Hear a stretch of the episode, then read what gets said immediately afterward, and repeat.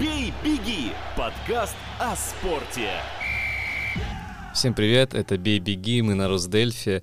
И сегодня мы с главными специалистами по спорту Русдельфи Андреем Шеваковым и Станиславом Ереминским будем обсуждать Олимпиаду и допуск российских спортсменов до участия в Олимпийских играх. Да, всем привет. Э, действительно, на прошлой неделе МОК э, выступил с таким, пока еще не совсем официальным заявлением, но я бы сказал, что рассматривается идея о том, чтобы постепенно-постепенно в некоторых видах спорта допускать э, российских спортсменов, которые прямо не выступали за начало, продолжение, одобрение военных действий в Украине, прямо не поддерживали российскую агрессию. И, разумеется, это вызвало и в Украине, и, в общем-то, и в Европе такую весьма однозначную однозначную реакцию. Обычно говорят, что реакция неоднозначна. Вот здесь реакция была довольно однозначна о том, что, ну, как бы ребят э, тогда э, часть стран просто не будет участвовать в Олимпийских играх. Ну и, а... с другой стороны, в России тоже не все рады именно такому решению, потому что в любом случае, если эти спортсмены будут участвовать в нейтральном статусе, а в России это сейчас э, едва не к предательству приравнивается. Почему вообще сейчас эта дискуссия возникла? Просто глава МОК захотел что-то накинуть на пропеллер, трейлер или, или почему именно сейчас? Ну, я думаю, что МОК это, конечно, не нравится все, потому что, ну, все-таки Россия — это большая страна, это большой рынок, и э, мы можем говорить, что спорт вне политики, хотя насколько это оправдано, я думаю, мы еще обсудим. Но спорт точно не, современный спорт точно не э, вне денег. Ну и плюс э, на прошлой неделе разыгрывались тендеры на показ Олимпийских игр вплоть до 2026 года, и Россию из этих тендеров исключили. В России не будут показываться Олимпийские игры, ближайшие Олимпийские игры, по крайней мере, вот если ничего не изменится. То есть очевидно, что если что-то да. изменится, Но, то, принципе, наверное, доиграют. Возможно, да, технологий параллельного импорта, да, о которых даже уже официальные российские лица говорят, так что что будет показываться, что не будет, это хороший вопрос. Но если как российских спортсменов допустят даже по нейтральным флагам, то наверняка нужно как-то показывать это. Потому что есть же прекрасная история про Олимпиаду 84 года в Лос-Анджелесе, которую не показывал, естественно, Советский Союз, потому что он ее бойкотировал, но при этом э, есть воспоминания, что многие спортсмены и журналисты приезжали в Таллин и смотрели по финскому телевидению телевидению трансляции, потому что ну, им это было, во-первых, интересно, а во-вторых, нужно с профессиональной точки зрения. Поэтому санкции санкциями, а жизнь, она находит разные варианты. Теперь э, российские журналисты вряд ли приедут в Таллин смотреть да, Олимпийские да, игры. В Грузию. А, интересная аналогия с э, историей. Давайте вспомним э, немножко, как раньше решались подобные Э, вопросы, например, я не знаю, в 1948 году, когда, да, закончилась Вторая мировая война, а что было с э, Германией, например? Ну и в 1948 году, и до этого в 2020 году сборную Германии просто не допустили на Олимпийские игры как э, страну, а в первом случае как э, страну ну, соагрессора, тоже, назовем Ну, агрессора, да, да. А, ну, собственно, э, Австро-Венгрию бы тоже не допустили, но ее просто уже к 2020 году не было, поэтому да, вопрос сам решился. А в 1948 году э, не допустили Германию к Олимпийским играм, а впоследствии впоследствии сборная Германии участвовала некоторое время объединенной командой из ГДР и ФРГ, но это было уже позже. То есть э, вот первая Олимпиада после войны. А, ну и действительно, тогда еще все воспоминания были свежи. То есть mm-hmm. даже если мы посмотрим, может быть, какие-то фильмы того времени или какие-то воспоминания там актеров или спортсменов того времени, да, они в целом у некоторых из них было даже неприятие немецкой речи, такое тоже было. А, вот и у британцев э, я это Ну, естественно, это же, это же люди, они не, не, годы войны не где-то в космосе были. А многие из них реально участвовали в боевых действиях, а кто не участвовал, те подвергались бомбежкам, или их родственники подвергались бомбежкам, кто-то погиб. И с немецкой стороны спортсменов тоже, особенно в последние годы войны, вполне активно привлекали в действующую армию. Ну, э, в частности, один из э, героев фильма «Форд против Феррари», собственно, он да. британец, он отклоняет предложение Порше именно потому, что он э, воевал во Второй мировой войне против немцев, а Порше немецкая команда. Окей, давайте еще какие-то примеры. Например, там, 80-й год, э, когда в Советском Союзе, но в Советский Союз тогда не поехали из-за Афганистана все-таки или потому что там железный занавес, э, коммунисты и все такое? Но железный занавес тогда не пугал, и приезжали же э, спортсмены любых стран играть какие-то там матчи, турниры да, другие турниры проходили до этого и в последующие годы, ну, там уже после перестройки. Ну, формально, да, формально поводом были именно санкции, которые Штаты и некоторые другие страны за Афганистан ввели против Советского Союза. Но я бы тут добавил, что все-таки э, запрета для отдельных спортсменов на участие в европейских странах не было. И многие европейские спортсмены приехали за свой счет, может быть, они участвовали под э, нейтральным флагом, но, например, а, Себастьян Кое, это британский знаменитый бегун, он стал олимпийским чемпионом в Москве, это Энцо Гамба, дзюдоист итальянский, который потом тренировал сборную да, да, России, он выиграл э, медаль под дзюдо, и очень-очень многие спортсмены, они все-таки приехали за свой счет, и не было никакой обструкции им. То есть они возвращались с медалями и возвращались уважаемыми людьми. Да, не было команд. Да, не было команд. Там в баскетбольном турнире, понятное дело, что не mm-hmm. участвовали там и так далее, и так далее. Но отдельные спортсмены все-таки приезжали. И вот здесь эта ситуация абсолютно обратная с бойкотом социалистическим да, лагерем. Это тоже совершенно понятная ситуация, потому что э, советский спортсмен э, при всем желании не мог найти себе спонсоров в 1984 году и не мог поехать в Лос-Анджелес, просто его бы не выпустили из страны страны.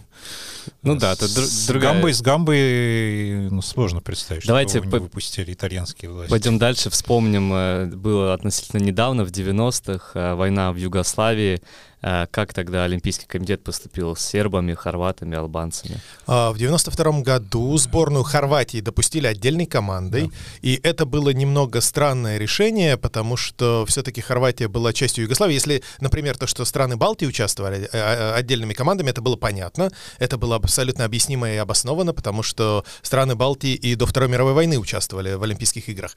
А вот про Хорватию я такого не вот, помню. Вот Хорватия точно была, успела побыть членом ФИФА, а, да. Да, в 40-е годы. Э, был ли они членом, членом МОК, я сейчас не скажу, скорее всего, нет. Но, но по факту они в 92 году да. участвовали отдельной Их командой. быстренько, да, быстренько пустили, но потому что это с баскетболом, я думаю, прежде всего было связано. Ну, а югославские спортсмены, сербские спортсмены, они участвовали э, под нейтральным флагом, то есть как э, нейтральные спортсмены. Да. И сборных Югославии не было в командных видах.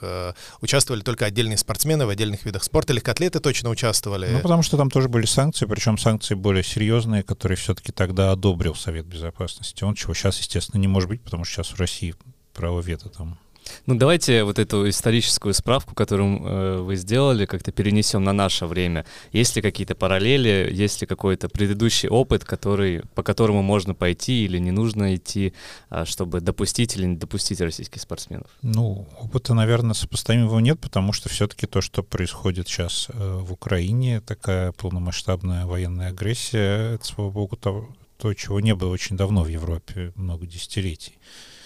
А, поэтому, ну, это понятная, понятная ситуация, что все, все организации, МОК в том числе, они пытаются лавировать. Потому что, ну, опять же, э, есть такие страны, как Китай, например, который тоже очень важен для олимпийского движения, который активно инвестирует, и которого все-таки другое отношение к происходящему, чем у США или Польши, да, я бы Британии. Тут, я бы тут добавил, что если мы будем какие-то параллели проводить с 80-м годом, то тогда Китай не участвовал в Олимпийских играх, например. Да. Они начали с 84 -го года только участвовать снова, там, спустя очень mm-hmm. долгое время. И поэтому тогда он не играл никакой роли в олимпийском движении. Да. Поэтому, э, поэтому все-таки говорить о том, что вот если Томас Бах, он немец, э, да, да, соответственно, он должен проводить там политику Германии, э, но это все-таки не совсем так. Это международная организация, он здесь представляет в теории, по крайней мере, интересы всего олимпийского сообщества, насколько оно едино и насколько вообще сейчас можно говорить об этом понятии без иронии, без кавычек. Но в свое время все-таки взаимный бойкот э, сначала американцами, ну и многими другими странами Олимпийских игр в Москве и впоследствии социалистическим лагерем, практически всем, за исключением Румынии, Югославии, mm-hmm. Олимпиады в Лос-Анджелесе, это привело к возникновению прекрасного, на мой взгляд, турнира «Игры доброй Игры воли». Доброй воли да. Но да. опять же, это была частная инициатива. Э, Отдельно взятого Тернера, да. да. Mm-hmm. Отдельно взятого медиамагната. Э, американского. Но вот, может быть, и сейчас это придет тоже к какому-то такому варианту, потому что мы видим, например, э, как поступают профессиональные лиги. Но никто не запрещает, например, российским футболистам играть за европейские да. футбольные Овечкин команды. прекрасно ставит рекорд за рекордом. Да, а Головин забивает за Монако. Да. Головин забивает за Монако, хотя в этой неделе был скандал, они играли с Марселем, и там перешли украинец Малиновский после матча как там поприветствовал Головина, и на родине сразу получил да. порцию Он даже извинился. И ему пришлось извиняться, да. А, но, тем не менее, тем не менее, российские спортсмены в профессиональных лигах играют. В теннисе они играют. Они играют... Э, Карен Хачанов дошел до полуфинала Австралия Open. Да. Но они играют без флага, насколько да, я. Да, без флага. Без флага и без э, наименования страны просто. Та же самая история еще как минимум в двух э, видах спорта, и тоже профессиональных. Это велоспорт. А, россияне участвуют mm-hmm. во всех велогонках, ну, если они есть в составах профессиональных команд. И это шахматы. В шахматах тоже можно играть, и там уже сам э, организатор выбирает ему звать россиян или не звать россиян, но тем не менее э, в следующем матче за первенство мира будет э, выступать Ян Непомнящий, российский гроссмейстер. Да, он будет выступать без российского флага, но тем не менее его никто mm-hmm. не, э, что называется, не отменял. А, понятно, что тут еще, наверное, можно добавить, что шахматной федерации международной руководит Аркадий Дворкович. Да. Ну, тут еще можно вспомнить бокс, где вообще в прошлом году переизбрали президента Международной Федерации, человека весьма одиозного, который, в принципе, публично солидаризируется постоянно с российскими властями, такой Марк Кремлев. И там тоже, э, там скорее уже э, против Международной боксерской федерации сейчас пытаются какие-то санкции э, вводить. То есть сложно, да. Россия очень много, и российские э, олигархи много инвестировали в спорт в прошлые десятилетия, государства, поэтому это, ну, здесь это не то, что можно выключить да, одним решением или одним каким-то тумблером. Но тем не менее, про бокс, да, например, при этом в профессиональном боксе, как бы это опять-таки не парадоксально, потому что, казалось бы, да. профессионалам все равно, под каким флагом кто выступает, да, а Артуру Бетербиеву, российскому боксеру, который очень долгое время живет в Северной Америке, ему сказали, что если он продолжит выступать под российским флагом, то он как бы mm-hmm. будет не очень welcomed, и поэтому ему mm-hmm. пришлось э, переходить под канадский флаг. У него есть канадский паспорт, он просто сейчас выходит а, как канадский боксер на ринг, ну, и да. все нормально, и он уже welcomed. Хотя это тот же самый Артур Бетербиев, да, и в голове ему мозг э, никто не поменял. Я не знаю его отношения да. к э, тому, что происходит в Украине, к войне, я не знаю, но как бы по факту это тот же самый спортсмен, но вот он поменял паспорт, и вот он уже как будто бы другой для федерации. Это вот мне тоже немножко странно. Да, это формальный критерий, потому что, ну, это в конце концов руководят везде чиновники, а для чиновника что важно? Для чиновника важны бумажки, конечно, так или иначе. Ну, в боксе и Дмитрий Бивол э, участвует, да, в чемпионате мира по версии WBA. И я помню, он и такое было условие, что ты должен выходить без российского флага, без какого-либо вообще флага, и на трибунах это не должно быть. Он согласился, сказал без проблем, для меня главный бокс, а, и вышел а, на ринг. Все-таки как мы сейчас а, можем прокомментировать а, происходящее?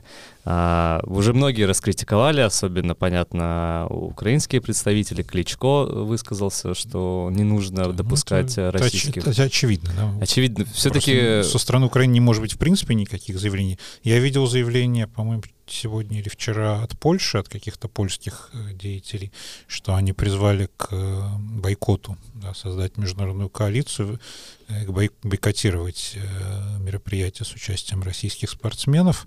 Ну, посмотрим, насколько это, насколько эта инициатива получит поддержку Но, или, а, или а, нет. А, а Латвия уже сказала, что будет бойкотировать Олимпиаду, если туда допустят спортсменов из России и Беларуси. Но в то же время а, Урма Сырума, который является президентом Олимпийского эстонского комитета, сказал, что он не поддерживает этот бойкот, потому что пострадают тогда эстонские спортсмены, а не российские. Ну, с одной стороны, это понятно, но с другой стороны, а, давай попробуем представить, что, не знаю, ну, например, а, решение допустить российских спортсменов, даже в нейтральном статусе, оно автоматически является решением не допустить украинских спортсменов. Потому что я не могу представить, чтобы украинцы да, выступали сейчас конечно. Э, вместе То с То есть невоз, невозможно придумать какую-то систему, что они там в разных, только в разных ну, категориях, а как, а они как? не встретятся А если никогда. до финала, например, да. оба дойдут, есть, тогда чего? Есть масса, ну, не знаю, бег, плавание, есть масса То есть никак не придумать где... систему, где они бы не встретились? Я думаю, что нет. А более того... Это будет еще больше абсурд, чем все, о чем мы до этого говорили. Да, угу. более того, есть, э, мы не будем забывать, что в э, программе Олимпийских игр, как зимних, так и летних,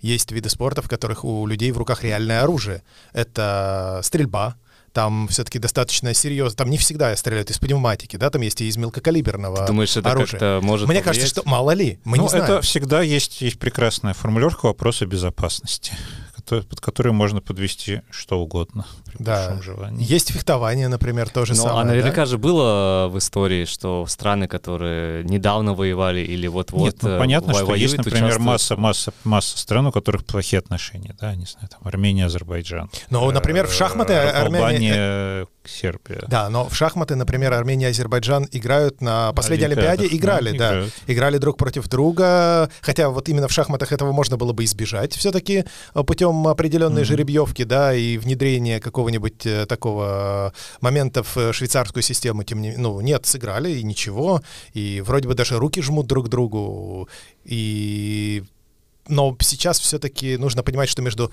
Россией и Украиной совершенно продолжаются, продолжаются полномасштабные боевые действия, да. Поэтому все разговоры э, о том, что, не знаю, игры доброй воли прекрасное мероприятие, но сейчас, э, вот сегодня, да, об этом говорить просто бессмысленно, потому что продолжаются боевые действия. Ну, может быть, э, глава мог надеяться, что к э, 2024 году лету война Я думаю, закончится. что он надеется на это, конечно, и он был бы очень этому рад. Ну, все мы И были бы рады, конечно, да, Ну, но- да, конечно, да, но вопрос, вопрос, э, что никто не может гарантировать. Решать надо сейчас, потому что есть отборочные турниры, есть вопросы со спонсорами, с медиаправами, да, масса.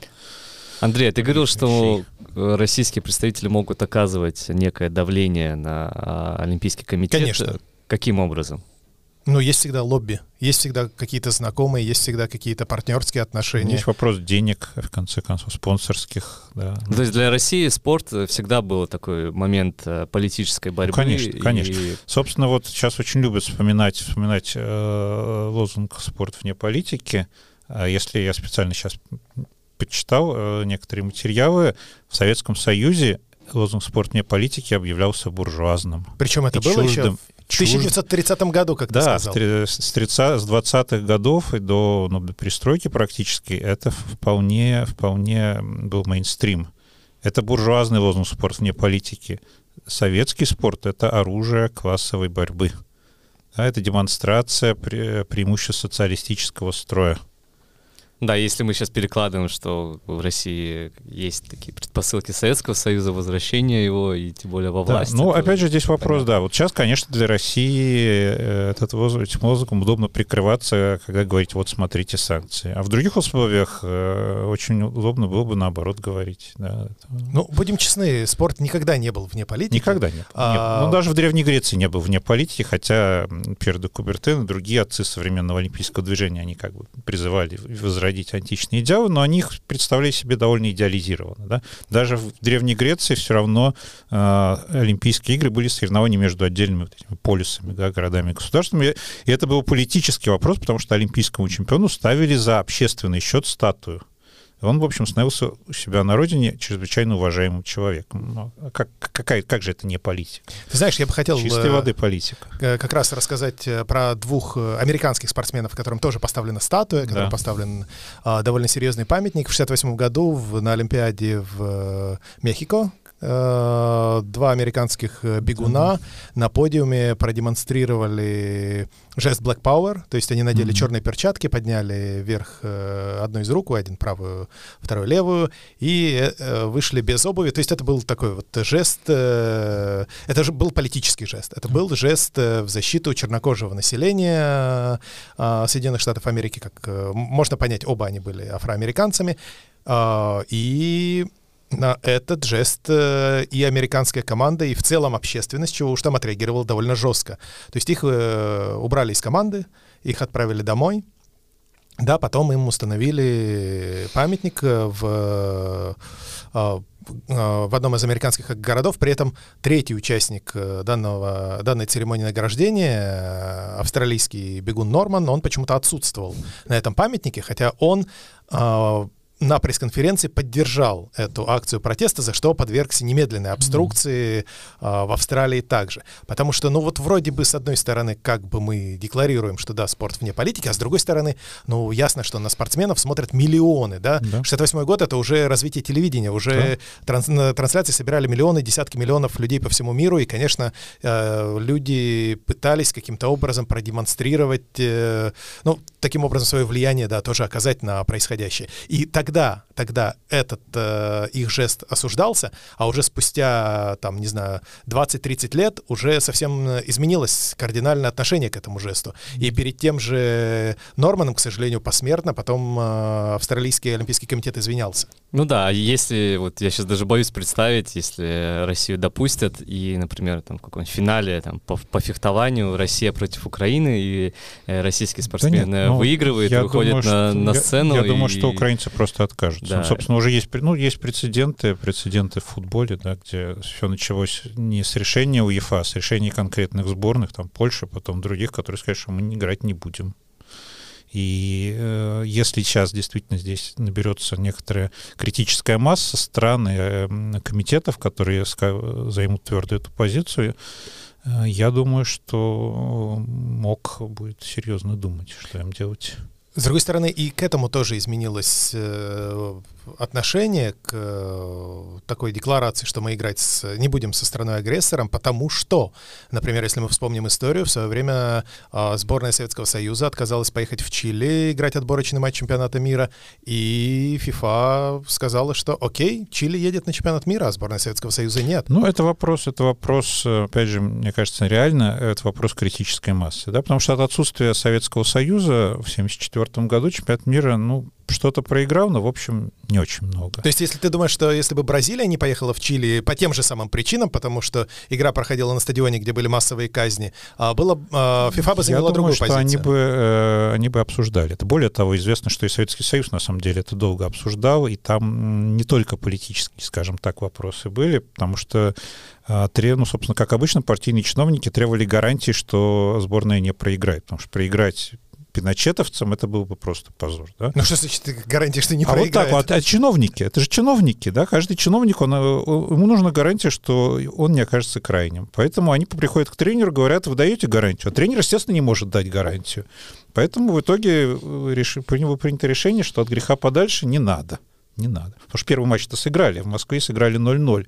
Если в Москве выиграли крупно, я думаю, что поехали бы. Ну, может быть, здесь мог и хотел проверить это общественное да, мнение. конечно, это, бро, это про, вброс, вброс чтобы камень, да, да. послушать реакцию, и реакция уже негативная, и, наверное, вряд ли они... Ну, посмотрим, да, посмотрим, насколько... Да, я думаю, что есть, конечно, страны типа США, того же Китая, которые ну, все-таки мы понимаем, что разный вес, да, при всем уважении и к Латвии, и к Эстонии нашей, и к Польше, но объективно, да, для МОК э, на бумаге, может быть, все члены равны, а на практике нет.